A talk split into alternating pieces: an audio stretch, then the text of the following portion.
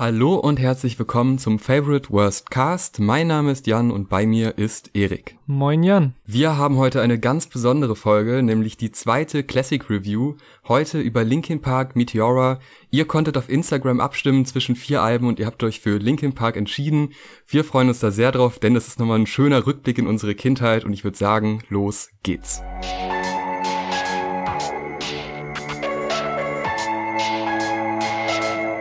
In unserer zweiten Classic Review anlässlich der 75. Folge widmen wir uns, wie du schon gesagt hast, Meteora, dem zweiten Album der amerikanischen New Metal Band Linkin Park, eine der erfolgreichsten Bands dieses noch verhältnismäßig sehr jungen Jahrtausends, die zweifelsohne die Nullerjahre und auch viele Kindheiten und Musikfindungsphasen unserer Generation sehr geprägt hat. Und ich glaube, darum wird sich heute auch vieles drehen, nämlich einmal das Erinnern an diese Zeit, die jetzt auch schon mehr als zehn Jahre zurückliegt, wie das alles war, was wir mit der Musik verbinden und dann so ein bisschen der Abgleich mit unserem heutigen Geschmack, mit der heutigen Sicht auf das Album und was sich so aus diesem Spannungsfeld an interessanten Diskussionen ergibt. Ich kann ja mal direkt mit meiner Vorgeschichte anfangen. Ich bin mir sehr, sehr sicher, dass ich das Album nicht direkt bei Release mitbekommen habe, weil ich 2003, als es rauskam, sechs Jahre alt war und in die Grundschule gekommen bin. Und ich glaube, das wäre dann doch etwas früh gewesen. Es war safe noch so ein, zwei Jahre später, was aber auch so die damalige Macht von physischen Verkaufszahlen und auch der CD an sich zeigt, dass wenn man als Band den Durchbruch geschafft hat, wie das halt Linkin Park mit diesem Album geschafft haben, dass man sich einfach noch jahrelang danach an CD-Verkäufen dumm und dämlich verdient hat und auch auf die Power von Musikvideos werden wir, glaube ich, hier und da vielleicht noch zu sprechen kommen, weil gerade an das Video zu Numb kann ich mich noch sehr, sehr lebhaft erinnern, was ja ebenfalls noch Jahre nach Album-Release, glaube ich, im Musikfernsehen hoch und runter gespielt wurde und ja, an dem man als sehr medienaffines, musik- und fernsehsüchtiges Kind noch ein paar Jahre von der Internetsucht entfernt gar nicht vorbeigekommen ist. Also das war, glaube ich, echt ein Impuls, mich mit der Musik der Band mehr auseinanderzusetzen. Und ich weiß auch safe, dass ich das Nachfolgealbum Minutes to Midnight dann direkt bei Release 2007 auf CD hatte. Also muss ich halt irgendwann zwischen 2003 und 2007 dieses Album mit meinem Taschengeld auf CD gekauft haben und mich dann zu Hause mit Kopfhörern und Walkman hingesetzt haben und Meteora durchgehört haben. Das erste Mal das Booklet durchgelesen und ganz genau hingeschaut, wer die Bandmitglieder sind, wer sich bei wem im Booklet bedankt dann waren auf meiner CD, ich weiß nicht, ob das bei allen so war, auch noch exklusive Sachen drauf, die man dann online noch auf der Seite der Band irgendwie abchecken konnte. Und ich war, glaube ich, sehr geflasht von dem allen. Also, das war halt eine sehr frühe Musikalbum-Erfahrung, aber halt auch geknüpft an so erste Online-Erfahrungen, so mit unserem Familiencomputer im Wohnzimmer. ähm, was halt definitiv jetzt im Zuge der Vorbereitung wieder sehr, sehr cool war, sich daran zurückzuerinnern, aber auch natürlich mit sehr viel Nostalgie verbunden an diese sehr, ja, exklusive Zeit, in der man sich auch für wenige CDs pro Jahr entscheiden musste, während wir halt jetzt Woche für Woche überhäuft werden mit Musik und dann auch noch tragischerweise Zugriff auf alles zu jedem Zeitpunkt haben. Und das ist, glaube ich, das, was ich so am meisten beim Zurückdenken zu heute unterscheide. Also diese richtig intensive Erfahrung, dieses Album so zum ersten Mal bewusst zu hören und auch eine Zeit lang nur das zu hören gefühlt.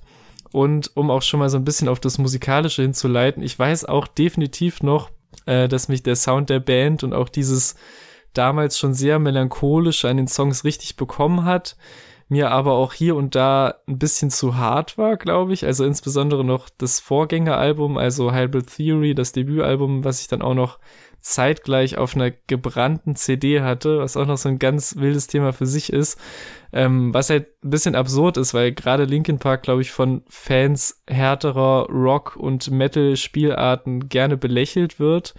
Äh, was ich, wenn die Band heute durchstarten würde, auch ja safe überall auf Twitter mitbekommen hätte. Aber damals saß ich halt einfach allein zu Hause und habe in meiner Welt gedacht, dass ich ja die allerhärtest mögliche Musik höre. und so viel, glaube ich, erstmal so zu meinem Entdeckungsprozess und Warmwerden mit der Band. Und jetzt würde mich sehr interessieren, wie das bei dir war. Tatsächlich sehr ähnlich. Also auch ich habe nicht sofort dieses Album gekauft, sondern ein paar Jahre später. Ich kann es echt schwer sagen, weil ich auch da genauso alt war wie du. Dann sag ich mal, wann war es erstmal, wie alt warst du mit, wann war es mit sechs? Wie alt warst du, als du sechs warst? Also als es rauskam, war ich sechs und ich denke mal, ich habe es dann so mit neun ungefähr gekauft, auf jeden Fall. Zu einer Zeit, wo auch Billy Talent groß wurde und das waren so meine zwei Hauptbands. Also da war ich wirklich davon überzeugt, dass ich da den Heiligen Gral gefunden habe. Diese beiden Bands, das war das einzig wahre und ich war sehr krass davon überzeugt. Und ich hatte tatsächlich immer das Bedürfnis, dass wenn ich eine CD kaufe, ich die in meiner Anlage gehört. Ich habe relativ früh so eine kleine Musikanlage bekommen, die man relativ laut aufdrehen konnte. Und das hat tatsächlich auch meinen Musikkonsum ein bisschen beeinflusst, weil ich dadurch, dass es laut war, immer meine Eltern quasi mitgedacht habe. Also ich wusste, die hören das jetzt auch. Und das war für mich immer wichtig, dass sie das auch mochten, was wahrscheinlich jetzt so gar nicht rebellisch ist, aber mir mhm. war das immer wichtig. Und Linkin Park wusste ich noch, dass als ich das gezeigt habe, und es lief ja auch ein bisschen im Radio, also sie kannten das quasi schon vor mir selber, aber ich hatte da das Gefühl, die meisten Momente gehen klar, das klingt alles schön melodisch, das ist gut. Und dann gibt's diese ab und zu, diese, diese Schreielemente. Und das war mir immer so dermaßen unangenehm, hm. weil ich immer die Sorge hatte, oh, wenn jetzt irgendwie meine Eltern reinkommen und jetzt kommen diese 10 Sekunden Schreie, hm, irgendwie dann doch komisch. Also da hatte ich dann echt als Kind Probleme mit, das dann so voll und ganz zu genießen, fand's aber auf der anderen Seite immer cool, aber hab quasi im Hinterkopf meine Eltern immer mitgedacht, die das auch dann hören würden. Muss aber sagen, das ist eine Band, die bis heute auch bei meinen Eltern immer noch Thema ist, wenn sie über meinen Musikgeschmack reden, weil mhm. ich einfach über Jahre dieses Album und alle Alben von Linkin Park sehr oft und sehr, sehr präsent gehört habe. Auch wirklich so, dass ich mich vor die Anlage gesetzt habe, auch mit dem Booklet, auch mit der CD selber, mit äh, teilweise auch mit Bravo-Zeitschriften, wo Beiträge über Linkin Park waren. Und das waren so Momente, wo ich wirklich nur Musik gehört habe. Ich habe nichts parallel gemacht. Ja. Irgendwann kam dann so die Zeit vom Gameboy oder so, dann hat man zum Gameboy-Spielen noch Musik angemacht. Das war dann so ein bisschen, wo es dann losging, dass man zwei Sachen gleichzeitig macht. Aber am Anfang war es wirklich, dieses blaue Leuchten, diese Anlage, die Tracks standen da drauf und äh, die Minutenanzahl und das war, mhm. das war mein Leben. Und das hat auch so ein bisschen, man konnte ja nicht shuffeln, logischerweise, es war eine normale CD, was ja heute auch für viele undenkbar ist, dass man nicht Tracks einfach shuffelt, sondern da war es wirklich, erstmal das Risiko beim Kauf, oh, okay, ich kaufe jetzt eine CD, ich hoffe, die ist gut. Ich kenne zwei Lieder, ich hoffe, der Rest ist auch in Ordnung. Und das war bei Linkin Park halt eigentlich immer ein relativ sicherer Kauf, was ich dann später gemerkt habe. Aber zu Meteora-Zeiten war das noch so, dass ich wirklich dachte, ja, wenn die so ähnlich klingen wie der Rest, dann ist okay, aber kann auch sein, dass es ganz anders ist. Und dass man halt noch aktiv vor- und zurückspulen musste, wenn man jetzt doch auf einmal einen Track, der weiter hinten kommt, hören wollte. Das war so viel Aufwand, aber das hat's auch so schön gemacht, weil das noch so ein, so ein wertiges Produkt war, eine CD zu haben. Ich meine, heute sammle ich Vinyl. Das ist dann wieder so ein ähnlicher Nostalgiefaktor, wie halt damals eine CD zu haben. So, das, das fühlt sich ähnlich an. Aber damals gab's halt keine Alternative. Heute könnte man dann immer noch sagen, ja, dann höre ich es auch parallel irgendwie auf Spotify. Also das so zu meinem CD-Konsum. Es gibt aber tatsächlich einen Moment, den ich noch stärker mit Linkin Park verbinde. Denn Linkin Park war mein allererstes Konzert. Und zwar uh. 2008. Und das ist natürlich echt eine dicke Nummer, direkt zu einem Linkin Park Konzert zu gehen. Krass. Und ich weiß noch, äh, damals äh, in der Nachbarschaft, die haben mich sehr beeinflusst. Es gab einen, einen Nachbarn, der mir oftmals so CDs gebrannt hat mit äh, Liedern, also äh, natürlich legal gebrannt, mit Liedern und die habe ich mir dann mal angehört und das hat so ein bisschen meinen Musikgeschmack beeinflusst. Und der meinte dann irgendwann zu meinen Eltern, ja, hier ist bald so ein äh, in der damals noch LTU Arena, also das Stadion von Fortuna Düsseldorf. Äh, da ist ein Linkin Park Konzert mit fünf weiteren Bands. Das war so wie so eine Art Mini-Festival, wo Linkin Park der Headliner war. Mhm. Und äh, ob ich da mit dürfte. Und ich war wirklich noch jung, also elf, ne? Das ist jetzt, da kann man anfangen, auf Konzerte zu gehen, aber ist jetzt nicht zwingend üblich, gerade wenn es sowas ist wie Linkin Park. Aber ich war von der Idee so dermaßen begeistert, dass ich meine Eltern sehr lange damit vollgelabert habe, dass das mein absoluter Traum ist. Und so ist es dann auch gekommen. Und äh, damals war das noch schön, natürlich auf der Tribüne abgesichert, ne? nicht so, dass man da jetzt irgendwie in der Menschenmenge steht. Und das hat mich sehr geprägt. Also das habe ich immer noch total in Erinnerung, wie ich da hingegangen bin, wie die Band äh, performt hat, wie auch einzelne Leute zu der Musik abgegangen sind, weil man hatte ja in seinem Kinderzimmer überhaupt gar nicht die Relation. Mhm. Also man wusste überhaupt nicht, wie konsumieren das andere Leute, weil man hat vielleicht mal mit Freunden drüber geredet, aber ich glaube, ich war da auch so ein bisschen so ein Frühzünder, dass ich so aktiv Musik gehört habe. Da war halt meistens so, ja, ich, ich höre Charts, was man auch heute noch gerne von Freunden hört. Aber damals war das so ganz üblich, dass man, dass viele meiner Freunde einfach gar keinen Musikgeschmack hatten und ja, Linkin Park kenne ich, aber CDs kaufen, ne, wieso? Also das war, da war ich dann, stand ich dann schon relativ alleine mit meinem Musikgeschmack da und habe das natürlich auch gerne verbreitet und Leuten erzählt. Aber damals, dieses Konzert hat mir gezeigt, so, okay, krass, es gibt Menschenmengen, die etwas feiern, was ich auch feier und was ich so quasi zu Hause mir angeeignet habe und da kann ich es dann ausleben. Und das war dann so der Start meines äh, Konzertdaseins, dass ich absolut gerne auf Konzerte gehe, was natürlich aktuell schwer möglich ist, aber Mhm. das war der Startpunkt und es war ein sehr schöner Startpunkt. Krass. Und apropos Startpunkt, ich würde sagen, wir fangen mal an, über dieses Album Track by Track zu reden. Wir haben noch einige Gäste, die peu à peu mit ihren Audiobeiträgen uns etwas von ihrem Verhalten zu dieser Band und ihrem Hören dieser Band äh, zu erzählen haben. Aber erstmal geht's los mit unserer Meinung zu dem sehr kurzen ersten Track. Forward, 13 Sekunden Intro. Man hört einen Wolkenbruch, man hört einen Scheibenbruch und viel mehr ist es nicht, denn der Track geht dann zu Don't Stay über. Und als ich den jetzt wieder angemacht habe, habe ich echt gedacht, boah, das ist ja unglaublich gut. Hm. Da ist ja so viel, da sind direkt Gitarren und Scratches, also genau diese Elemente, die dieses Album meiner Ansicht nach ausmachen. Ja. Der Refrain ist Wahnsinn. Da sind einfach vier Melodien irgendwie so übereinander gelegt und abwechselnd kommen die rein und es, da ist so viel los in diesem Refrain. Dieses Frage-Antwort-Spiel, was Linkin Park sehr oft machen, was wir Ja. auch bestimmt öfter noch erwähnen, das ist bei Don't Stay meiner Ansicht nach fast perfektioniert, weil es halt einfach nicht nur A, B gibt, sondern es gibt auch noch C und D quasi. Also vier Melodien in einem Refrain. Unglaublich gut. Und da kommt auch schon der Härte-Aspekt meiner Ansicht nach rein, weil der C-Part hat dann ja durchaus sehr harte, also für meine, für meinen Konsum sehr harte Elemente, die aber nie so ganz die Melodien verlassen. Also man Mhm. hat nicht so ein reines Gebrüll, sondern es ist immer noch ein bisschen melodiös und man kann natürlich, denk mal als Metal-Fan sagen, viele, ja, ist wahrscheinlich relativ weich gewaschen worden, aber für mein Konsumverhalten ist das nahezu die perfekte Mischung aus Härte und Melodien und daher Don't Stay ein unglaublich guter Start. Ja, der hat bei mir auch direkt wieder ziemlich gut reingehittet und kommt mit einer sehr breiten Gitarren- und Basswand, die im Mix irgendwie fast schon präsenter ist als die Drums, so.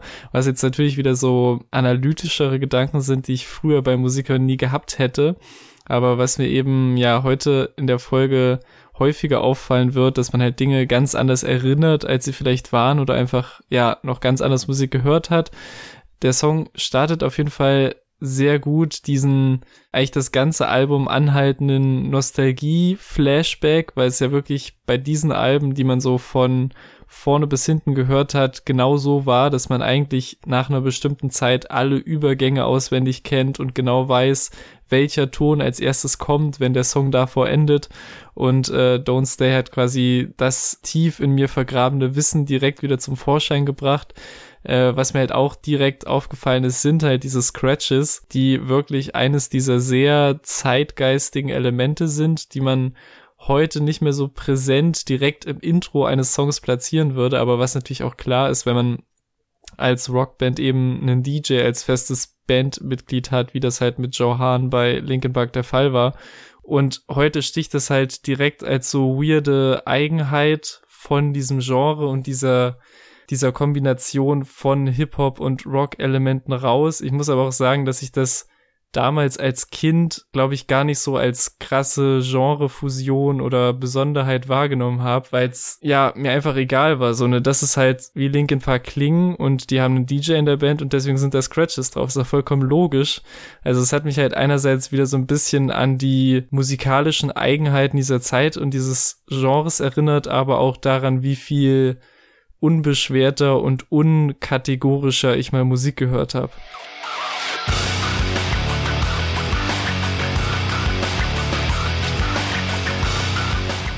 Ja, das ist ein guter Punkt, weil bei Somewhere I Belong muss ich auch sagen, als Kind hat der bei mir ganz anders funktioniert als jetzt. Weil jetzt ist mir aufgefallen, dass wenn Chester ein bisschen härter singt, er so sanft abgemischt wird, dass es immer noch irgendwie, ich sag mal, massentauglich wirkt. Also das ist mir bei dem Track so unglaublich krass aufgefallen, weil man es ja auch auf anderen Tracks viel rauer von ihm hört. Und es wirkt echt so, als hätten sie nochmal alles gegeben, um diese raue Stimme irgendwie sanft und trotzdem so ein ganz kleines bisschen härter darzustellen, also so, dass es auf jeden Fall niemandem wehtun kann. Fängt unglaublich gut an, mit einer richtig tollen Atmosphäre. Direkt die ersten Sekunden, wenn man reinkommt, denkt man schon, ah, okay, das ist auch, war auch so, so ein Erinnerungsmoment wieder bei mir, wo man hört die ersten drei, vier Sekunden und ist sofort wieder drin in diesem alten Gefühl. Ja. Heute auch unwahrscheinlich, dass man so ein 40-sekündiges Intro für so einen massentauglichen Song macht. Das wäre bei Spotify, glaube ich, der Tod für jede, für jede Band, die Erfolg haben möchte. Deshalb umso schöner, wenn man nochmal so altes Zeug hört, wo diese Spotify-Maßstäbe nicht gelten. Das ist, finde ich, total schön zu hören. Äh, ganz, ganz tolles, warmes Gitarrenriff, was ja auch nicht immer der Fall ist auf diesem Album. Also es gibt so zwei Kategorien von Songs meiner Ansicht nach. Das sind die, die härteren und dann diese fast schon mit so balladigen Elementen, aber die trotzdem immer wieder in härtere Richtungen ausschweifen oder in rappige Richtungen ausschweifen. Mhm. Somewhere I Belong ist tatsächlich für mich einer dieser balladigen Tracks, die aber voll aufgehen. Das geht auch später auf dem Album mal nicht so ganz auf für mich, aber der wirklich toll umgesetzt, äh, dass man merkt, dass das ein Hit werden sollte, finde ich, merkt man auch in dem Moment, wenn man die zweite Strophe hört und merkt, wow, die ist jetzt schon vorbei, Wahnsinn, wie kurz war die denn? So, da kommt direkt nochmal, wird die Hook nochmal hinterher gefeuert, finde ich auch ganz schön rauszuhören, einfach, man merkt schon, es ist ein bisschen angepasst worden an, an das, wie damals konsumiert wurde und ich musste bei dem Track an eine alte Debatte, die ich damals überhaupt nicht verstanden habe, wurde ich zurückerinnert. Und zwar Mike Shinoda, kann er rappen oder nicht? Hm. Damals, ich hatte mit Rap so gar nichts am Hut und für mich war das überhaupt gar keine Debatte, ob jemand das kann oder nicht, weil, also, die waren erfolgreich, ich mochte die Musik, also kann er rappen. Das war so meine Logik damals. Ähm, mittlerweile, mit ein bisschen Abstand, würde ich schon sagen, dass es jetzt nicht zu den besten Rappern zählt. Ja. Allerdings ist es halt auch nicht ein reines Rap-Genre. Und ich finde, das, was er macht, das geht in 90% der Fällen ziemlich gut auf. Auch auf diesem Track. Aber klar, es ist jetzt weder textlich so von der Reimstruktur, von allem ist es nicht super anspruchsvoll, sondern schon sehr einfach, aber durch diese Kombination der beiden super effektiv und Somewhere I Belong zu rechten Hit geworden. Ja, ist bei mir eine total ähnliche Erfahrung. Also ich habe auch direkt mit den ersten Tönen dieses Songs wieder das endgültige Nostalgie-Feeling bekommen und echt auch eine leichte Gänsehaut, weil ich hier, glaube ich, auch viel mehr Emotionen gelagert habe, als zum Beispiel bei Don't Stay eben, der jetzt emotional nicht so viel mit mir gemacht hat. Und hier halt mit diesem rückwärts laufenden Intro-Sample und dieser sehr niceen Gitarrenmelodie knallt das komplett rein. Dann setzt eben Mike Shinodas erster Rap-Verse ein, was jetzt halt im Nachhinein, nachdem ich auch jahrelang sehr, sehr viel Rap gehört habe, echt teilweise ein bisschen corny ist einfach. Also es ist auch nicht das, was mir jetzt das Album irgendwie komplett kaputt machen würde beim Wiederentdecken, aber es ist schon echt ein sehr anderer Vibe, das jetzt zu hören mit viel mehr Erfahrung so im Rap-Genre, als ich zum damaligen Zeitpunkt hatte aber generell unabhängig davon, was man von den Parts im Detail hält, halt diese, diese Mischung aus den beiden Stimmen funktioniert für mich schon noch echt sehr gut und wie halt beide in den Strophen relativ soft und klar klingen und dann halt der Refrain kommt und die Gitarrenwucht und spült halt das Ganze wieder weg. Und wenn es etwas ist, das sich wirklich retrospektiv sehr eingebrannt hat, dann sind es halt wirklich die Melodien von Chester Bennington. Das sind einfach Ohrwürmer, die sich vor über einem Jahrzehnt mal in mein Gehirn gebrannt haben und die lassen sich halt immer und immer wieder reaktivieren, egal wie lange es her ist, dass man die Songs zum letzten Mal gehört hat. So und vor allem dieser dieser Break beziehungsweise diese Bridge im letzten Drittel des Songs hatte ich sofort wieder im Ohr und diese Stimmung auf dem Song war halt auch für mich als junger, unerfahrener Hörer der Band so der perfekte Grad zwischen dieser melodiösen Softness und dann doch der gewissen Härte im Sound der Band, so dass es mich halt so ein bisschen definitiv gekratzt und gereizt hat, aber halt auch nicht abgeschreckt wie andere Gehversuche in härtere Genres oder ein, zwei Songs, die vielleicht später noch kommen.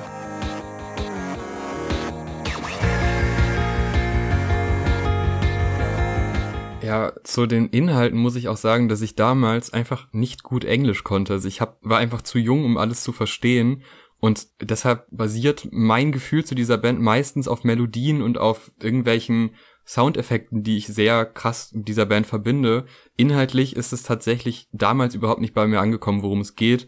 Und ich muss so sagen, im Nachhinein war das vielleicht gar nicht so schlecht, weil ich glaube, das hätte ich nicht alles eins zu eins so gefühlt. Trotzdem, das musikalische Gefühl, was vermittelt wurde, das fand ich damals überragend. Äh, bei Lying From You auch mhm. ist das klassische Linkin Park Muster. Es wird sich schön abgewechselt. Es gibt einen elektronischen Aufbau der Melodie und das wird dann nochmal unterstützt mit E-Gitarren und diesen Metal-Aspekten. Und das hat tatsächlich immer wieder eine sehr gute Wirkung, weil man einfach sich schon auf so eine Melodie einstellt und dann kommt die nochmal deutlich härter rein. Und dieser Effekt, der funktioniert einfach immer und der wurde gerade auf diesem Album auch sehr von Linkin Park ausgeschlachtet, was aber positiv gemeint ist, auch wenn ausgeschlachtet nicht zwingend so klingt. Ja. Ähm, was man da auch sagen muss, ich finde, äh, wie Chester sind so Kleinigkeiten, wie er dieses You so betont, dass es am Ende nochmal aufgeht. Also der, der brüllt es ja so lange und es geht dann irgendwie nochmal so auf. Und das sind so Kleinigkeiten, die aber so krass im Gedächtnis bleiben und dem Song so einen Mehrwert geben, weil das irgendwie was, es klingt besonders. Hm. Äh, man muss sagen, dass spezielle Begriffe, auch zum Beispiel das You, wird sehr oft auf diesem Album erwähnt und es wird auch mehrfach so betont. Ich finde aber, dass es gerade in dem Moment bei Track 4 noch diese, diese Umhauwirkung hat, weil man sowas einfach, ich weiß nicht, das funktioniert einfach, weil es gut klingt, es ist super gut eingebunden in alles andere und auch Thema Scratches, ich, das wäre so das eine Element, wo ich weiß, dass sich viele drüber aufregen, weil sie diese Scratches im Nachhinein nicht gut finden. Ich finde aber, wenn man die Scratches wegnehmen würde, wäre der Song immer noch gut. Also es ist, es ist eher wie so ein, so ein kleiner Bonus auf die meisten Tracks und nicht wirklich so ein, so ein elementares Element, was halt unbedingt da drauf sein muss. Also mich hat es damals nicht gestört. Ich habe auch überhaupt nichts hinterfragt, so von wegen, ja, muss da denn jetzt, ja. muss jetzt überall ein C-Part sein? Und ich dachte mir, oh geil, es wird nochmal ein bisschen härter, super. Und genauso bei den Scratches, so die waren halt drauf, sie haben mich nicht gestört, aber sie könnten auch fehlen. Das würde meinen Genuss dieser Band irgendwie nicht schlecht tun. Also von daher, ja, so im Nachhinein ein bisschen, guckt man so ein bisschen kritischer auch auf diesen Track, aber im Endeffekt ist das ein super rundes Ding, was großen Spaß macht, immer noch. Ja, bei Lying From You habe ich als allererstes gedacht, dieses grundlegende Sample ist einfach so rappig. Also hier ist halt definitiv der Rap-Anteil am Genre-Mix spürbar größer. Und das ist auch nicht weiter verwunderlich, dass das einer der Tracks war, der auf dem gemeinsamen Projekt mit Jay-Z geremixed wurde, passenderweise mit Dirt of Your Shoulder, äh, dessen Timbaland-Sample auf weirde Art und Weise dem von diesem Track irgendwie ähnlich ist. Daran musste ich also instant denken.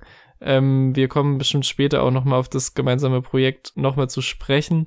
Ansonsten ist mir auch wieder dieses zwiegespaltene, zwiegespaltene Verhältnis zu den Mike Shinoda Verses aufgefallen und einfach dieser, ja, für diese Zeit typische Hook mit diesem Wechselspiel, mit den gesungenen Vocals, die dann so gebackt werden mit diesem No, No Turning Back Now. Was so dieses typische Anfang 2000er Crossover Hook Konstrukt ist und auch textlich sind es halt irgendwie so Themen, die total in die frühpubertäre Edginess reinpassen. Also dieses geschrieene I'd rather be all alone oder diese sehr bedeutungsschwangere letzte Line in der Hook mit dem The very worst part of you is me, der dann auch mit dieser Pause delivered wird. Und das sind alles Sachen, die man aus heutiger Sicht vielleicht ein bisschen belächeln könnte. Aber ich denke mir halt auch, man hat halt früher die Sachen, die man gefühlt hat, auch wirklich gefühlt und dafür gab es immer Gründe. Und wer bin ich jetzt, äh, mich über mein jüngeres Ich hinwegzusetzen? Weil wer weiß, für was für ein Trottel ich mich halte in zehn Jahren. Also hatte alles seine Berechtigung, alles seine Zeit und das ist halt für mich nur einer der Songs, der halt, glaube ich, in 2021 definitiv nicht mehr so cool wäre. Aber ja,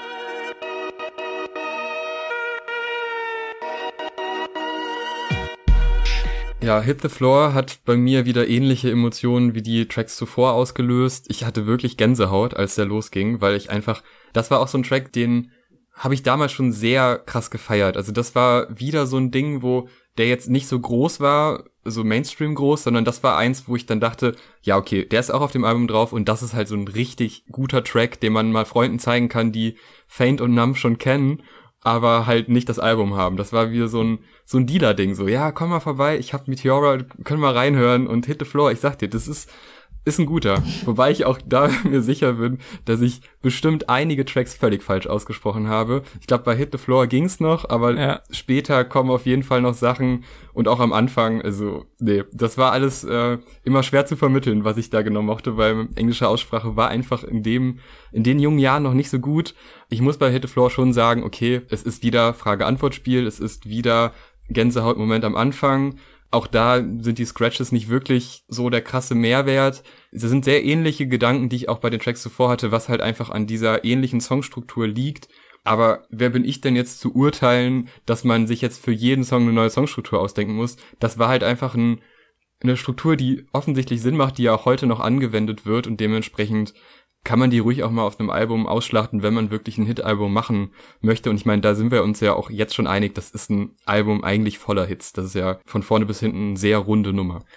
Also bei Hit the Floor weiß ich sehr, sehr sicher, dass das der Track von diesem Album war, der mir früher immer zu hart war. Und da kommt, glaube ich, bei mir auch dieses Ding ins Spiel, was du eben gemeint hast mit den Eltern, weil das, glaube ich, echt auch ein Song ist, den ich das ein oder andere Mal geskippt habe, beziehungsweise diese Erinnerung kam sehr, sehr stark zurück direkt beim Hören dieser ersten Intro-Töne, die so bedrohlich ankommen, weil die in mir direkt wieder diesen leichten Rush der Angst entfacht haben, dass ich den schnell weitermachen muss, bevor der so richtig hart droppt, besonders wenn ich irgendwie das Album auch so auf meinem CD-Player gehört habe. Also die, die Konditionierung aus dem Kindesalter funktioniert immer noch. Und ich habe auch, genau was das betrifft, eine kleine Anekdote zu dem Song.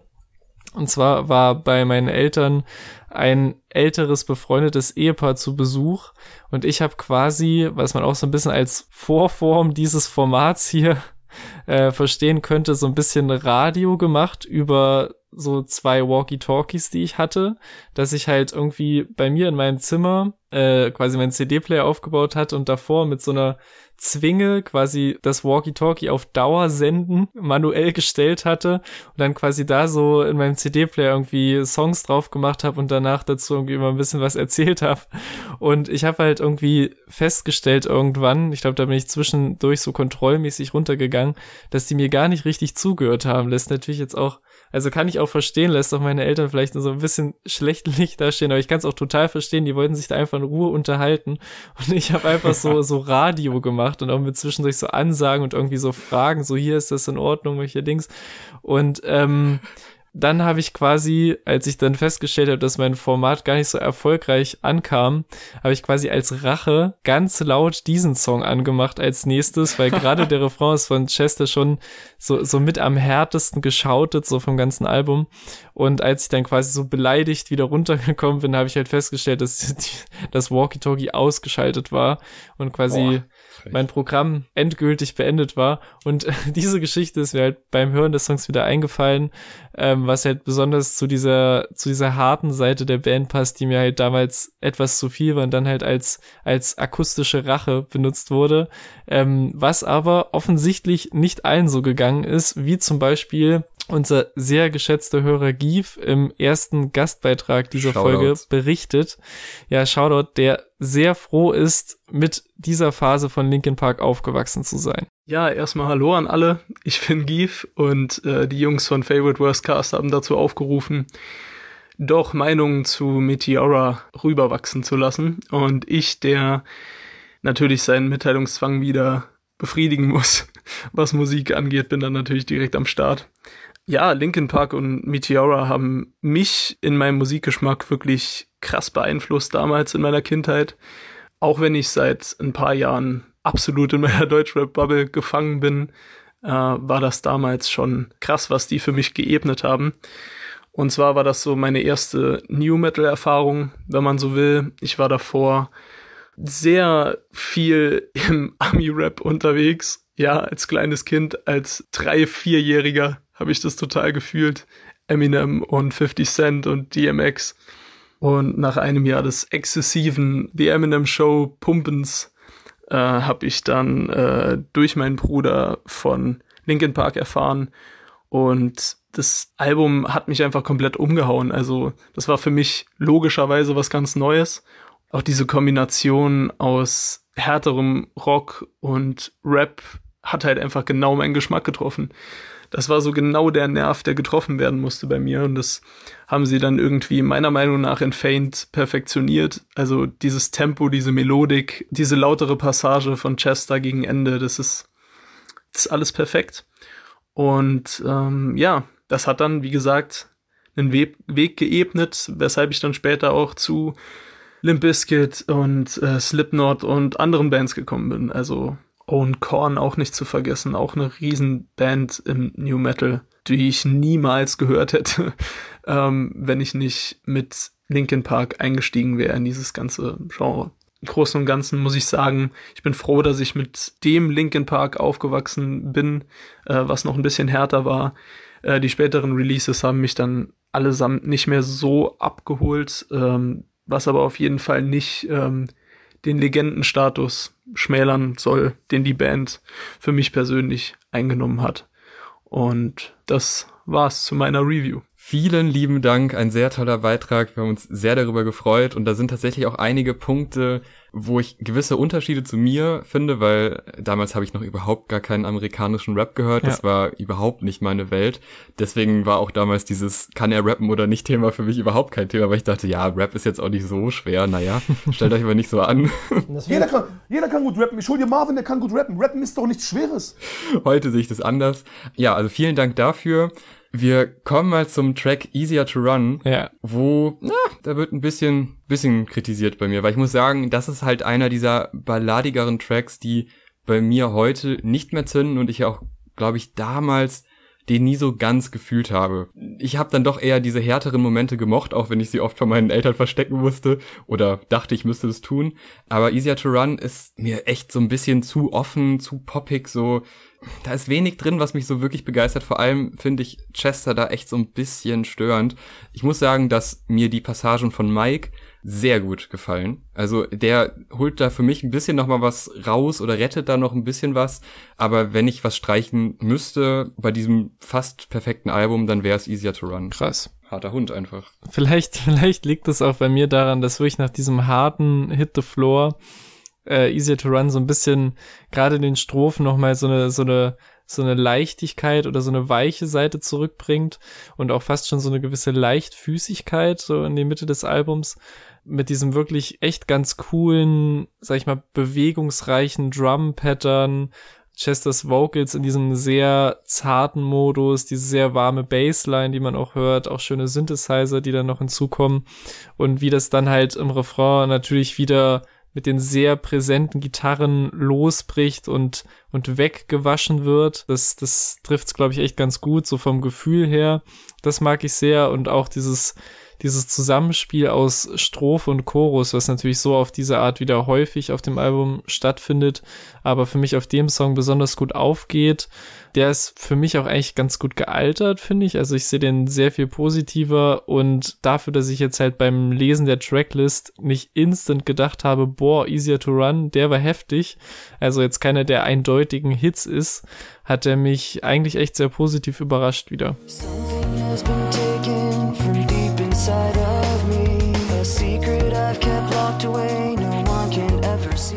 Vielleicht ist meine Meinung zu dem Track auch nur so negativ, weil danach Faint kommt und Faint nun mal ein Welthit ist, meiner Ansicht nach. Es ist ein Song, der, der kratzt an der Perfektion. Ich habe eigentlich überhaupt gar nichts auszusetzen. Das Sample ist so perfekt gewählt. Es war ja auch damals ein sehr erfolgreicher Track für die Band, also auch einer, der tatsächlich oft im Radio lief weil er, er hat schon eine gewisse Härte, aber er ist jetzt nicht dieser Schrei-Track, der zu viel ist fürs Radio, sondern der trifft halt wirklich so einen Zeitgeist, den, den man schwer nachahmen kann. Also mit den heutigen Mitteln so einen Track nochmal zu machen, ist, glaube ich, also würde, glaube ich, das Ziel verfehlen, aber damals hat einfach alles zusammengeko ist zusammengekommen, was irgendwie zusammenkommen kann, dass ein sehr runder, guter Track dabei rausgekommen ist. Und der ist auch so ein bisschen so ein Aushängeschild für dieses Album. Es gibt ja. zum Ende noch einen, der wahrscheinlich noch ein etwas größeres Aushängeschild ist, aber Faint war sogar mein Favorit auf dem Album, ja. weil ich diese, diese Sample von Anfang an geliebt habe. Und ich möchte äh, eine kleine Anekdote erzählen. Und zwar, es gab ja mal eine Zeit, da hat man Musikfernsehen geschaut. Mhm. Und ich als angehender Musiknerd habe natürlich sehr oft die Charts ge geschaut bei Viva und bei MTV. Ich kann auch nicht mehr auseinanderhalten, welche der beiden Chartformate ich geschaut habe, weil es oft so ein Hin und Her war. Also man hat ja gerne mal, man, man startet bei Viva und dann kommt, ah, okay, äh, La Fee. Nee, habe ich keinen Bock drauf. Dann gehe ich jetzt auf MTV und höre mir den Track da an. Mhm. Das war immer so ein, so ein Ne? Und dann konnte man auch teilweise zweimal hintereinander Linkin Park hören, wenn man Glück hatte, dass die es halt einfach nicht ganz parallel, sondern leicht versetzt äh, übermittelt haben. Ja. Und ich kann mich sehr gut noch daran erinnern, dass ich die Charts geschaut habe. Ich glaube, es war Viva, aber ich kann es nicht garantieren. Das war wirklich lange, lange her. Und da war sowohl Nump als auch Faint in den Top 10 gleichzeitig. Und es waren jetzt auch, glaube ich, nicht die also die Viva und die MTV-Charts, die waren ja so ein bisschen fragwürdig zusammengewürfelt. Das waren ja nicht die repräsentativen Charts, sondern das war so ein bisschen von denen zusammengestellt. Und die waren beide in den Top 10 und ich glaube, sie waren sogar sauweit vorne. Und sie wurden nur von einem, ja, man kann es sagen, von einem deutschen Welthit überholt. Und zwar von Schnappi, dem kleinen Krokodil, was auf der Eins war. Und ich weiß doch genau, dass ich einerseits total wütend war, dass Schnappi, das kleine Krokodil, noch ein Stück weit erfolgreicher ist als meine Lieblingsband Linkin Park. Andererseits habe ich damals auch gedacht, naja, ist auch einfach ein guter Track. Kann man nicht haten. Ja. Also Schnappi, das kleine Krokodil und Faint und Nump. Auf jeden Fall eine Erinnerung. Ich habe wirklich noch genau vor Augen, wie ich da sitze und das so aufsage und denke, oh, wie geil, die sind in den Charts, die haben Erfolg. Meine Band Linkin Park und Schnappi, das Krokodil gleichzeitig. Ganz tolles Gefühl damals. Schnappi, ey, allein mit diesem Wort hast du gerade auch nochmal so einen Riesenschwall an Erinnerungen zurückgebracht. Also ja, mit Faint geht's mir auch genauso. Also eigentlich, wie ich auch schon bevor ich wieder in das Album eingetaucht bin, mir gedacht habe, immer noch einer der größten Linkin Park Songs überhaupt. Geile Drums, dieses super charismatische Sample, heftige Gitarren und dann auch die zwei vermutlich einprägsamsten Verses von Mike Shinoda auf dem kompletten Album, die echt ziemlich nice gerappt sind, perfekt für eine Generation junger, noch nicht perfekt englisch sprechender Hörer und Hörerinnen, die ihre Versionen teilweise in Fantasie Englisch von sich geben. Ein Szenario, das sicher das ein oder andere Mal vorgekommen ist, überall auf dem Globus verteilt perfekte Dynamik zwischen den Verses und dem Refrain wieder, bei dem die sich aufbauende und dann wieder entladene Energie irgendwie immer geil aufgenommen wird. Auch die wie so häufig nochmal deutlich härtere Bridge von Chester geht ganz gut rein. Ja, rundum, ganz kurz gesagt, immer noch ein starker, mitreißender Song und vermutlich einer der zwei, drei Favorites von diesem Album damals wie heute.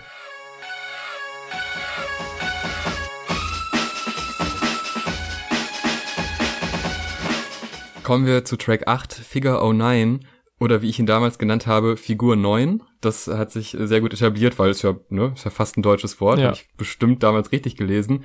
Äh, wieder ein toller C-Part, also wiederholt sich so ein bisschen. Also da gefällt mir auch einiges. Ich muss aber sagen, dass der so ein bisschen abfällt. Also der ist wieder um umklammert von vielen Hits und es ist ein guter Track, der macht sehr viel Spaß und der hat auch durchaus Momente, wo ich gepackt bin und mich daran erfreue, aber das ist jetzt keiner, der so komplett hängen bleibt im Verhältnis zu den meisten anderen Tracks. Ja, das ist auch ein Song, der bei mir ehrlich gesagt nicht mehr so präsent war und auch jetzt nicht mehr so viel mit mir gemacht hat. Also eigentlich die übliche Formel vom Rest des Albums und alle Elemente kommen genau so, wie man sie erwartet, aber für mich hat der auch nichts wirklich Catchyes, was halt viele andere Songs auf dem Album haben und das zeigt auch, dass sich im Großen und Ganzen nicht allzu viel ändert bei Alben, die man in so nostalgische Erinnerung hat, weil klar sieht man hier und da Dinge, die man früher nicht gesehen oder gehört hat und hat natürlich auch eine komplett andere Perspektive.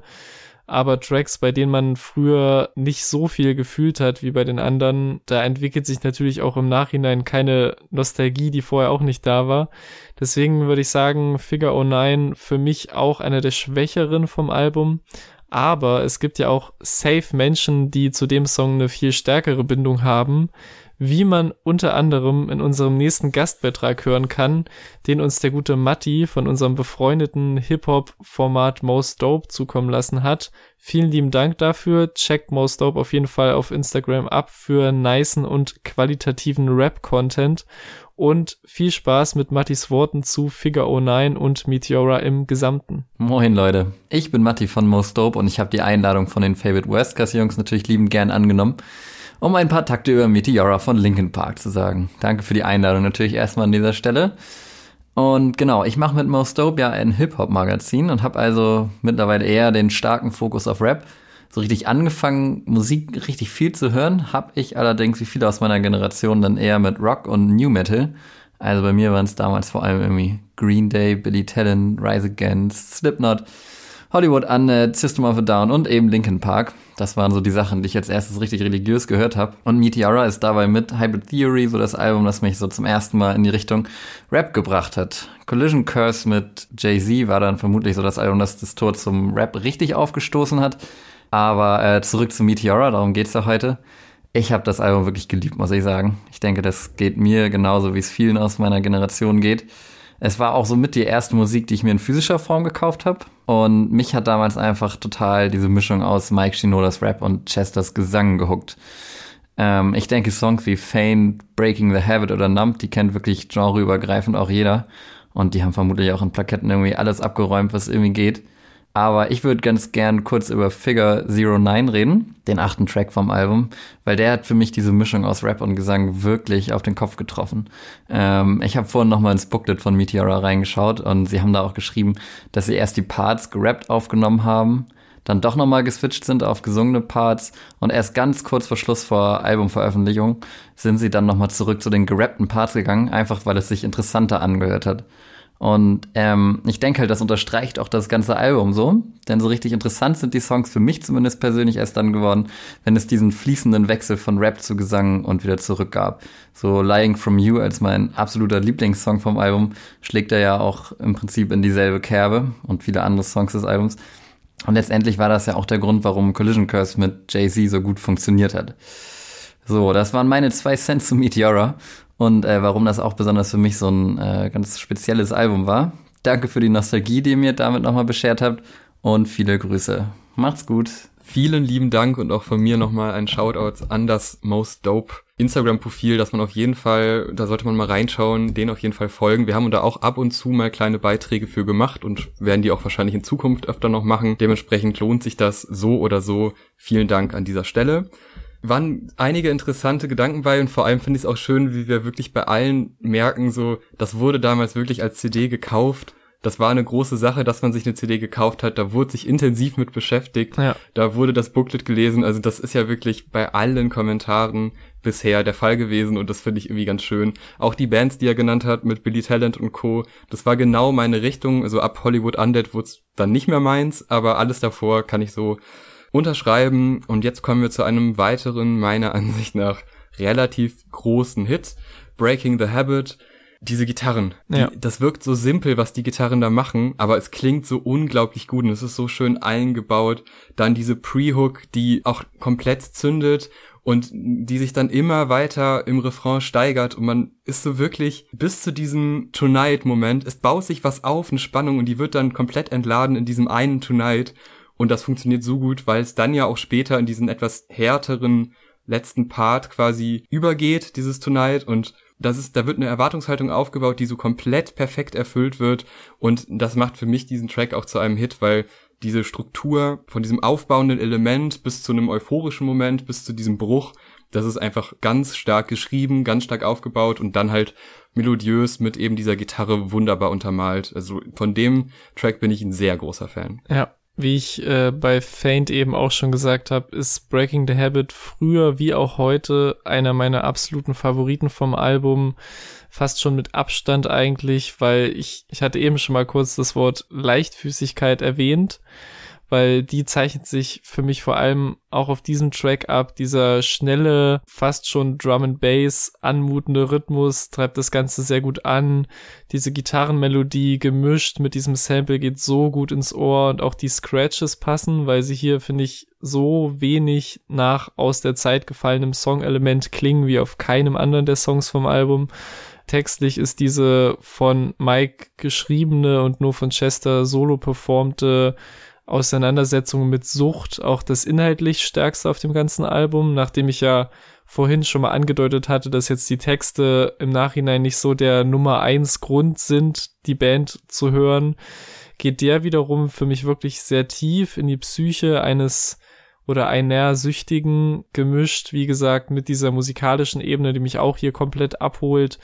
Das stimmt einfach das Gesamtpaket, vor allem auch mit dem ebenfalls sehr tollen Musikvideo im Anime-Stil, das ich auch Oh immer ja. sofort mit diesem Song verbinde und das auch durch diese, ja, Skizzenhaftigkeit und Überzeichnetheit total diese, diese Realitätsverzerrung als süchtige Person wiedergibt und ein echtes Musikvideo mit realen Aufnahmen hätte das vielleicht gar nicht so gut rüberbringen können. Und der Song hat mir auch jetzt im Nachhinein so ein bisschen die Erklärung geliefert, warum genau die alten Schulbuddies, mit denen ich damals herrlich über Linkin Park abnörden konnte, auch die waren, die halt später in unserer Jugend komplett dem Drum and Bass verfallen sind, weil halt die Drums von Breaking the Habit unsere Gehirne einfach schon früh auf genau diese Rhythmen programmiert haben und der Rest war dann eigentlich nur logische Konsequenz. Mega Song, weil er eben auch ohne diese puren Gitarrenwände und Mike Shinoda Rap Verses auskommt ist es für mich, glaube ich, auch einer der zeitlosesten vom gesamten Album, weil man den gar nicht so festmachen kann.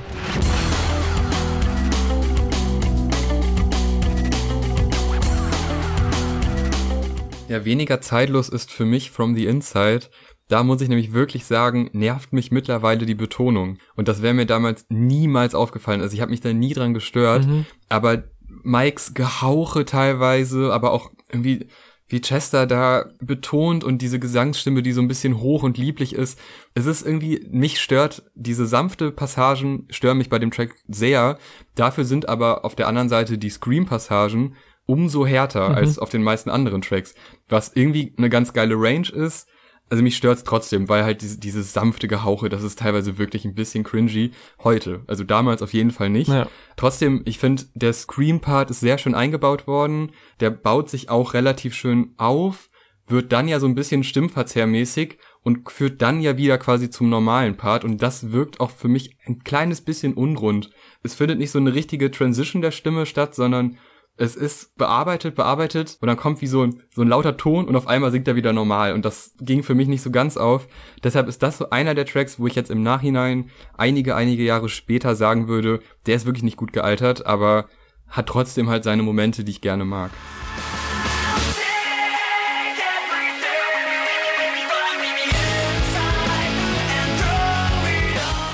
Ja, für mich war das auch wieder einer der Songs, die ich halt anfangs beim Lesen der Tracklist fast schon ein bisschen vergessen oder verdrängt hatte, aber der halt spätestens mit den letzten Tönen von Breaking the Habit wieder zu 100% da war. Ich mag dieses Anbahnen und Anschwellen der Gitarren am Anfang, die wieder wirklich sehr zart gesungenen Strophen, das hat mich zu keinem Zeitpunkt gestört, also heute auch nicht. Und ich finde, da funktioniert auch die Abwechslung mit Mikes Rap-Elementen auch wieder sehr gut.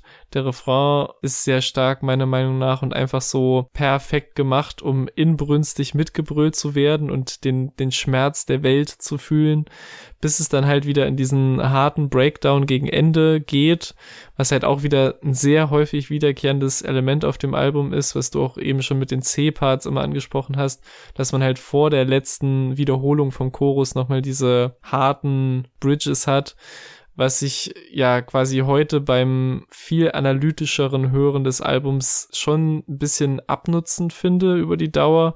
Aber ich finde vor allem auch sehr lustig, wie mir damals anscheinend auch nicht aufgefallen ist, dass der Song einfach in einer komplett anderen Taktart geschrieben wurde, nämlich im Sechs-Achtel-Takt, was ich jetzt nicht musiktheoretisch übertrieben detailliert auseinandernehmen möchte, aber es fällt mir jetzt einfach instant auf, wie anders sich der Song dadurch anfühlt und wie anders auch diese Rap-Einwürfe von Mike Shinoda dadurch wirken und dass die sich eigentlich echt sehr nice auf diese Rhythmik einlassen. Also zum einen fallen mir bei diesem Song aus heutiger Sicht sehr repetitive Sachen auf, die mich damals nicht gestört haben, aber andererseits bemerke ich auch so kleinere Experimente und Spielereien, die ich halt damals logischerweise überhört habe oder einfach gedacht habe, hm, irgendwas ist an dem Song anders, egal. So.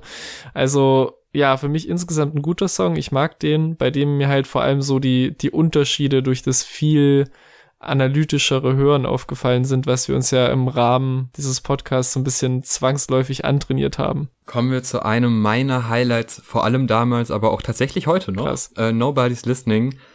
Dieses japanische Flötensample ist so unglaublich geil. Und es war, glaube ich, das erste Mal, dass ich aktiv über sowas nachgedacht habe, wo die Sounds herkommen und wie also, ne, das, das passt ja überhaupt nicht in das generelle Soundbild bisher, weil das halt aus einem ganz anderen kulturellen Kreis kommt, aber trotzdem weiß ich, dass ich damals da saß und dachte, okay, krass, wo geht's da denn jetzt hin? Und wie gut das dann verbunden wird mit den Rap-Elementen, finde ich, ist immer noch beeindruckend, auch wenn der Rap an sich wirklich Passagen hat, wo ich denke, okay, das ist äh, klassischer belangloser Rap, den würden wir heute komplett zerreißen. Ja. Aber damals A nicht verstanden und B, es war halt Rap und ich kannte es nicht. Also fand ich es erstmal cool, weil das waren ganz viele Einflüsse, die ich so halt noch nie gehört habe in der Kombination. Das macht diesen Track aus für mich. Die E-Gitarre finde ich sehr, sehr spannend, wie die eingesetzt wird, weil die wird eher als eine Art Bass eingesetzt im Refrain. Finde ich total gut gemacht. Das verbindet wieder die Genres miteinander, weil du halt ein Element aus dem Metal-Rock-Umfeld nimmst und das quasi als ein Hip-Hop-Element einbaust. Und das ist super schön umgesetzt, ist mir aber auch jetzt erst so richtig aufgefallen, wie die Gitarre da fungiert. Und jetzt wieder eine sehr komische Assoziation zu diesem Mhm. Track. Ich weiß nicht, wieso ich das so abgespeichert habe in meinem Leben. Aber ich saß irgendwann mal, also viele Geschichten aus dieser Zeit haben vor einem Fernseher stattgefunden. Ich saß vor einem Fernseher und es, es lief WDR, was jetzt nicht zwingend der Sender ist in meinem Alter damals, wo ich dachte, boah, geil, WDR. Und es kam eine Doku über ein Schullandheim, wo Kinder, ich weiß nicht, was sie da gemacht haben, sie waren auf jeden Fall da und sie müssten, mussten früh morgens aufstehen. Und dieser Track war von einem Jungen der Wecker. Und das hat mich so stolz gemacht, dass er diesen Track hört, dass ich das bis heute behalten habe. Weil das war so wirklich irgendwie so, ja, 7.30 Uhr und die Kinder müssen aufstehen. Und dann kam, sind die mit der Kamera wirklich rein und auf einmal hat einer so sein Handy, guckt noch so ein bisschen verschlafen auf sein Handy und es kommt dieser Track Geil. und er macht den Wecker aus. Und ich dachte damals so, ich hatte es auch zusammen mit meinen Eltern geguckt und dachte, das ist Linkin Park. Ja. Der hat Linkin Park als Wecker. Wie cool ist das denn? Heftig. Also das ist eine Sache, die ich bis heute nicht vergessen habe und ich habe keine Ahnung wieso, aber ich war damals unglaublich stolz darauf. Die Anekdote ist sehr, sehr nice. Das kenne ich auch noch safe. Diese Momente, dass man so eh noch mehr klassische TV-Formate geguckt hat und dann halt da immer irgendwie Musik drin war. Man, man sieht ja auch heute noch ab und zu in, in Insta-Stories von Rappern, dass so, ey, Ed Fat Tony, du wurdest bei, weiß ich nicht, mitten im Leben benutzt. Ist dir das bewusst? Aber und äh, ja, sehr cool. Ich muss aber sagen, ge- ich glaube, genau die Sachen, die du als, als Pro-Argument für den Song genannt hast, stören mich halt komplett. Und ich, ich sag's ganz deutlich, der ist halt für mich sehr schlecht gealtert und sticht, glaube ich, vom ganzen Album mit am negativsten raus. Einfach weil der wirklich sehr rap-lastig ist und ich, ich liebe Rap, ne? Aber es ist ja fast schon so ein, so ein einziger Battle-Rap-Track von Mike Shinoda und der ist einfach größtenteils in einem Style geschrieben und vorgetragen, mit dem ich halt aus heutiger Sicht nicht mehr so viel anfangen kann. Und ich weiß ehrlich gesagt nicht, wie ich den Song damals gefunden habe, aus wie gesagt noch Rap unerfahrener Perspektive, aber kann schon sein, dass ich das damals krass gespittet fand.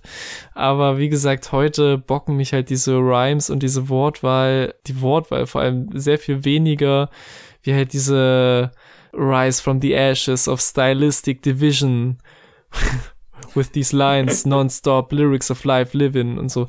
Finde ich nicht Ja, mehr so krass. Klingt halt sehr outdated 18 Jahre später und fällt halt bei mir sehr viel mehr ins Gewicht. Find's aber auch gut, dass er das in dieser einen Zeile auch selber zu antizipieren scheint, in der er sagt, I hate my rhymes, but hate everyone else's more. Äh, Muss ich echt ein bisschen schmunzeln, aber auch musikalisch holt er mich nicht so ab. Ich finde halt dieses Flötensample nice, wie auch heute noch, muss man sagen, Flötensamples, das ist noch ein Element, das würde, würde heute noch mehr zünden, aber halt wirklich dieser Einsatz von Gitarren im Refrain, den du sehr gelobt hast, aber ich finde das ehrlich gesagt weird, wie halt immer genau auf den Kicks vom Beat halt die Gitarren angeschlagen werden.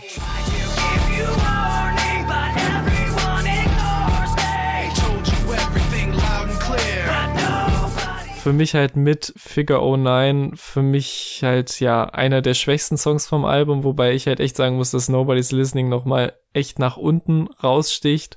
Und wenn ich jetzt schon mal dabei bin, etwas kritischere Töne zu Songs des Albums anklingen zu lassen, finde ich, ist es der perfekte Zeitpunkt, auch einen eher kritischen Gastbeitrag zu droppen, den wir von Oh, mich. Marco Werner vom Channel Was ist Musik bekommen haben.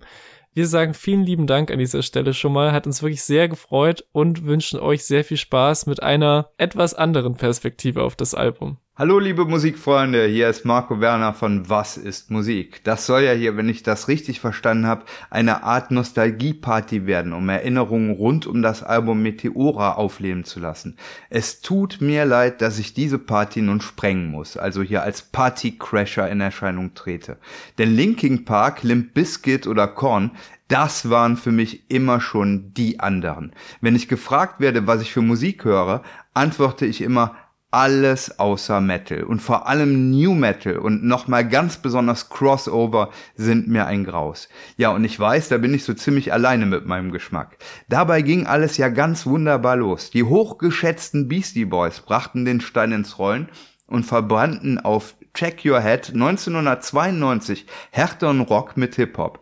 Der Soundtrack zum Film Judgment Night, wo jeweils Hip-Hop-Artists mit Rockbands performten, trug dann nochmal einiges dazu bei, diese Verbindung zu popularisieren. Bands wie Dog Eat Dog, Face No More oder Clawfinger eigneten sich das an und feierten große Erfolge. Und auch bei uns in Good Old Germany gab es erfolgreiche Ableger wie die H-Block, Such a Search oder äh, Mr. Ed Jumps the Gun. Das nervte mich alles schon Mitte der 90er unerträglich und dann kam Linkin Park mit ihrem Debütalbum Hybrid Theory im Jahr 2000 erst verhältnismäßig spät zur Party dazu und doch schlugen sie ein wie eine Bombe. Eine Band, die wirkte, als hätte die Zeitschrift Visions sie sich ausgedacht. Als dann 2003 endlich Meteora rauskam, gehörte ihnen bereits die ganze Welt.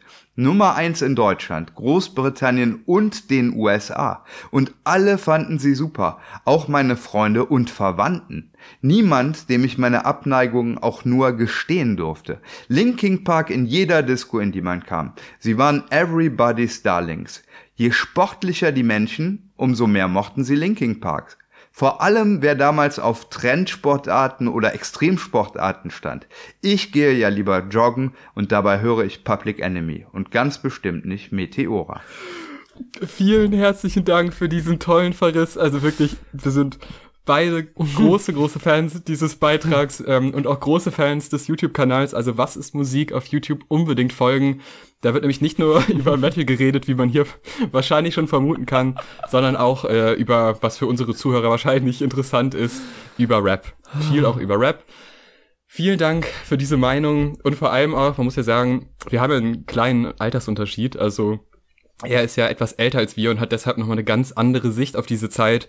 Das war ein sehr toller Beitrag, der uns auch weitergebracht hat, weil vieles davon wussten wir nicht. Dass man sportlich sein muss, um Linkin Park zu hören, war mir neu, aber damals war ich tatsächlich sportlich. Vielleicht gibt es da durchaus eine Parallele. Ja, ich nicht, ne? Aber So, nee, okay, gut. Kommen wir zum vorletzten Track. Sessions. Ein reines Instrumental, das ich sehr gerne mag. Ich weiß aber nicht genau, was es so besonders macht oder was es eben nicht so besonders macht. Es ist einfach wie so ein, ein schönes Moodboard, was nochmal zu einem sehr entscheidenden letzten Track führt. Von daher habe ich dazu eigentlich nicht mehr zu sagen. Ein tolles Instrumental. Ja, ich finde den auch ziemlich nice und vor allem, wie der auf sehr künstliche Art und Weise total organisch klingt. Also wie diese melodischen Sounds und Pianos mit dem Drum Loop und diesen metallischen, robotischen Effekten und Glitches so zusammenarbeiten. Das finde ich echt ganz cool. Äh, zum Song an sich kann ich dem, was du gesagt hast, auch nur wenig hinzufügen. Deshalb füge ich ein bisschen off-topic leicht nochmal eine kleine Anekdote ein zu einem Instrumental-Track vom Vorgängeralbum, nämlich Cure for the Itch von Hybrid Theory, zu dem ich beim Tag der offenen Tür meiner Schule gemeinsam mit meinen Kumpels eine Tanzperformance vorgeführt habe, beziehungsweise vorführen musste. Frag mich nicht, in welcher Klasse das war. Das, das hätte, muss ich nochmal nachfragen. Äh, die Aufgabe war nur, sich eine Tanzchoreografie auszudenken und dann damit vor Menschen auftreten zu müssen in Gruppen. Äh, wo sich natürlich die Frage stellt, was nimmt man da dann für Musik, um sich nicht komplett zum Affen zu machen? Und dann haben wir logischerweise einen Linkin Park Instrumental Song genommen, auf den wir uns natürlich alle einigen konnten und der auch glücklicherweise sehr viele Breaks und Übergänge hat, zu denen man sich immer neue Schritte für die Choreo überlegen konnte, ohne irgendwas Peinliches allzu lang machen zu müssen. Und wir sind ehrlich gesagt mehr oder weniger einfach nur hin und her gelaufen und gewatschelt und haben uns ab und zu mal gedreht oder hingehockt. Hatte also wenig mit Tanzen zu tun, war aber, glaube ich, für so frühpubertäre Jungs, die vor Mitschülerinnen und Eltern und Lehrern Hauptsache nichts Peinliches machen wollten und einigermaßen cool rüberkommen wollten, so das Minimum an Effort für diese sehr, sehr schwere Aufgabe. Und äh, ja, diese leicht peinliche Story verbinde ich äh, jetzt zwar nicht mit Session, aber halt generell den instrumentalen Linkin Park Songs. Sehr schöne Geschichte. Kommen wir zum allerletzten Track und ich muss sagen, mich hat das total gewundert, dass Numb der letzte Track ist. Ja. Ich hatte das ganz anders in Erinnerung. Also meiner Ansicht nach war der irgendwo in der Mitte und ich kann es mir nur so erklären, dass ich manchmal nicht abwarten konnte und einfach dahin gespult habe und dann wieder zurück und den Rest gehört habe. Ja, wie schon erwähnt, Numb auch wieder ein Riesenhit. Allein dieser erste ikonische Ton, wenn der reinkommt, Ja. dieses, dieser hohe Ton, jeder mag das. Also jeder weiß, okay, ab jetzt wird's gut und ich höre da zwar mittlerweile immer noch so einen gewissen Pathos raus und so eine gewisse Kitschigkeit in dem ein oder anderen Moment, aber das funktioniert für mich immer noch. Also das ist ein Track, der heute noch perfekt abgerundet ist, der ganz viele Elemente hat, die ich mag. Und es gibt ja so Tracks, die man früher gehört hat, wo, wo man weiß, dass viele Leute die gehört haben. Und heute ist man dann so, dachte ich, ja, naja, nee, komm, müssen wir nicht nochmal anmachen, aber Nump geht immer. Unter Freunden, das geht immer und das bleibt auch so und das wird wahrscheinlich auch die nächsten zehn Jahre mindestens so bleiben. Steile These, aber ich gehe mal davon aus. Ja. Ja, also mich hat auf jeden Fall die, die Positionierung sehr gewundert, weil es ist auch, glaube ich, heute eher unüblich, dass man so einen Hit ganz ans Ende packt. Ja. Aber trotzdem, auch dadurch, dass Sessions davor ist und nochmal wie so eine, so eine Brücke baut und einem nochmal so einen Ruhemoment gibt für den letzten Hit, es ist und bleibt ein super Track und der ist auch unhatebar. Ich find's einfach toll. Ja. Ein super Abschluss auch. vermutlich halt der größte Linkin Park Song überhaupt und das auch völlig zu Recht. Ich würde lügen, wenn ich behaupten würde, dass ich nicht jedes Mal direkt bei den ersten Tönen dieses Samples unfassbare Gänsehaut und auch manchmal leicht wässrige Augen bekommen würde, weil wirklich dieses Sample allein und wie genial es auch gechoppt ist, weil halt wieder diese Hip-Hop-Einflüsse sich als sehr nützlich erweisen. Ähm, ja, das fängt schon sehr viel dieser Atmosphäre des Songs ein, direkt in den ersten Sekunden.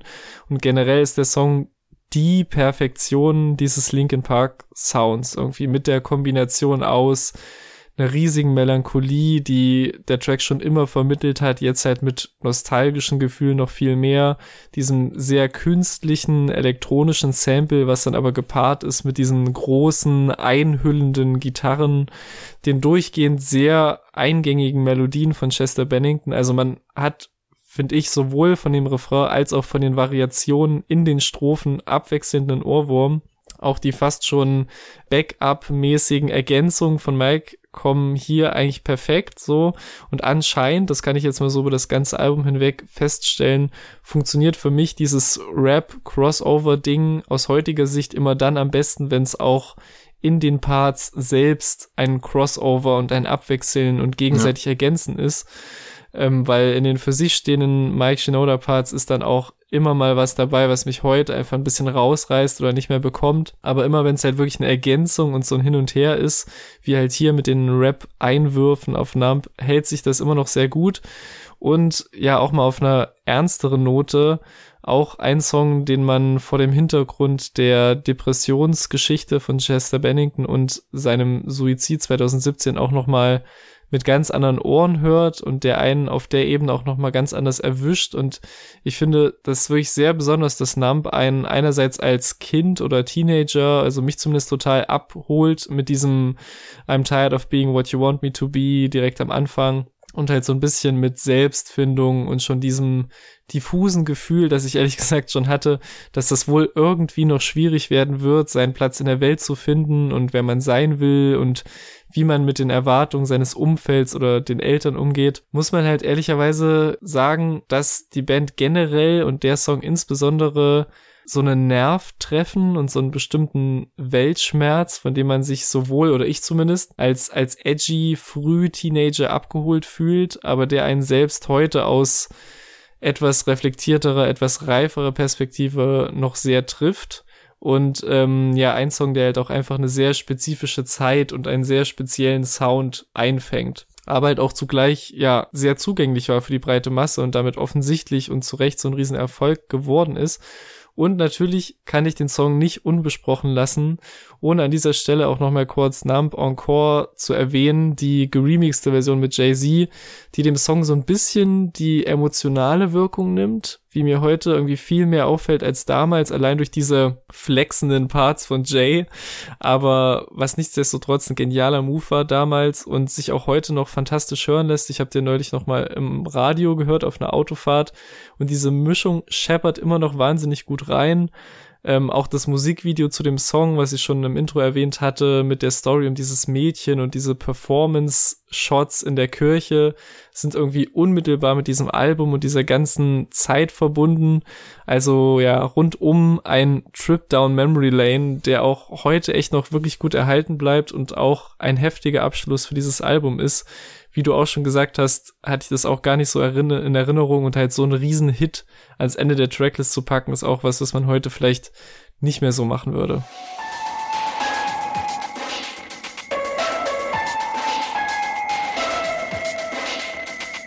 Kommen wir zu unserem Fazit. Meiner Ansicht nach hat es ein paar Elemente, die haben sich ganz über die Zeit geschafft. Also es gibt so ein paar Situationen, ein paar Verständnispunkte auch, wo ich denke, okay, das ist heute leicht cringy, aber im Großen und Ganzen ist das wirklich ein Album für die Ewigkeit und ein Album, was mich krass geprägt hat. Also das muss man einfach sagen, sowohl, dass ich jetzt so viel Hip-Hop höre, hat bestimmt auch den Ursprung in diesem Album, weil das mein erster Kontaktpunkt zu diesem Genre war aber auch die Mischung, also ich höre ja auch, wir haben ja zum Beispiel über Enter Shikari eine Review gemacht, was ja auch so ein bisschen diese elektronischen Rock-Einflüsse übernommen hat. Also ich merke immer wieder, dass viele meiner jetzigen Sachen, die ich mag, den Ursprung, auch wenn es recht entfernt ist, aber der Ursprung ist irgendwo bei Linkin Park. Und den Einfluss, den diese Band hatte, den konnte ich zwar damals überhaupt nicht einschätzen, nur halt auf mich persönlich, aber ich glaube, dass das wirklich eine Band war, die allgemein großen Einfluss auf das Genre hatte und auch auf die Genres, die danach populär wurden. Und allein dafür finde ich es schon gut, dass man sowas nochmal bespricht und da sich nochmal dran zurückerinnert, weil ich hatte wirklich großen Spaß mit allem, was ich da nochmal gehört habe. Ich habe sehr, sehr schnell wieder reingefunden. Ich habe eigentlich schon bei Don't Stay gedacht, boah, Wahnsinn. Ja. Da, da kam direkt wieder so ein Gefühl, das ich damals hatte und das ist auch bis heute nicht komplett weg und ich kann mich da sehr gut wieder reinversetzen. Es kommen sofort wieder Bilder in meinen Kopf, die mich an eben Schnappi und so weiter erinnern lassen. Allein das ist schon stark, weil das können wirklich nur wenige Alben und dementsprechend hat es mich geprägt, es hat einige Generationen geprägt und ist dementsprechend ein sehr wichtiges und toll produziertes Album mit verschiedensten Genres, die ineinander fließen, was immer gewagt ist, was auch gerne mal schief gehen kann, aber meiner Ansicht nach in dem Fall nicht. Ja, wie du schon erwähnt hast und wie es generell doch ab und zu in dieser Review durchgeklungen ist, auch wenn es einige Elemente gibt, die das Album und diese ganze New Metal Crossover Welle natürlich zeitlich sehr deutlich festnageln und aus heutiger Sicht auch manches aus der Zeit gefallen wirken lassen, finde ich, lässt sich Meteora immer noch sehr gut hören. Natürlich, wie auch Marco Werner in seinem Gastbeitrag erwähnt hat, sehr stark verbunden mit so einer riesigen Nostalgie und einfach den Erinnerungen an die ersten CDs, die ersten Musikvideos, die ersten Musikerfahrungen generell, die man bewusst gemacht hat, an die man sich sehr gern erinnert und ja, mit denen auch alles einfach noch sehr viel unschuldiger und auch entschleunigter angefangen hat. Und wie ich auch schon erwähnt habe, eine Erinnerung an eine Zeit, die sich im Nachhinein halt wirklich sehr langsam und ausgedehnt anfühlt und nicht nach diesem Nervenkitzel und Rush der Emotionen an jedem Release-Freitag alles mitbekommen zu wollen oder zu müssen, in unserem Fall manchmal.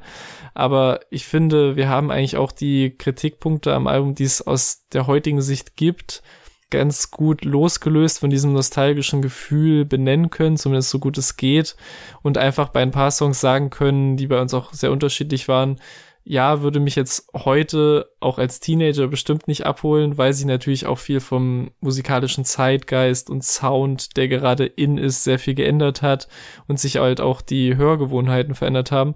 Nichtsdestotrotz sind da einfach riesige Classics drauf, die ich immer noch sehr ehrlich gefühlt und gefeiert habe beim Wiederentdecken des Albums, wie Somewhere I Belong, wie Faint, wie Breaking the Habit und vor allem Numb, was ich wahrscheinlich auch nicht mehr ändern wird. Es werden immer Songs bleiben, die mir eine Gänsehaut verpassen und auch nochmal zeigen, was für ein krasser Erinnerungsfaktor Musik einfach ist und wie viele Emotionen und Bilder und Eindrücke sofort über einen reinprasseln, sobald man auch nur ein paar Töne hört. So, das ist unfassbar, wie das funktioniert. Und ich finde auch insgesamt ist Meteora ein Album, dem wir und ihr mit eurer Voting-Entscheidung völlig zu Recht eine Classic Review gewidmet haben und ein Album, bei dem es trotz einiger Kritikpunkte echt gar nicht so unangenehm war, es nochmal unter neuen Bedingungen zu entdecken, wie ich es vielleicht gedacht hätte im Vorfeld der Vorbereitung.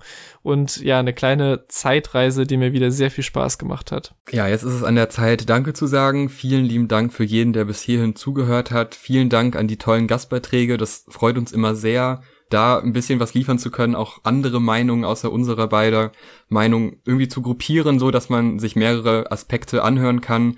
Eure Meinung auch gerne noch in die Kommentare und auch gerne den Podcast bewerten und dem Podcast folgen. Das hilft uns auch ein bisschen Reichweite zu generieren. Außerdem nochmal die explizite Empfehlung, unserem Instagram-Account zu folgen, weil wir da erstmal natürlich die Votings haben für die hundertste Folge dann. Das wird ja die nächste Classic Review, aber auch noch weitere Formate, wo wir über Vinyl sprechen, wo wir äh, einen Release-Radar, also eine Release-Übersicht liefern. Es lohnt sich auf jeden Fall mal da reinzuschauen.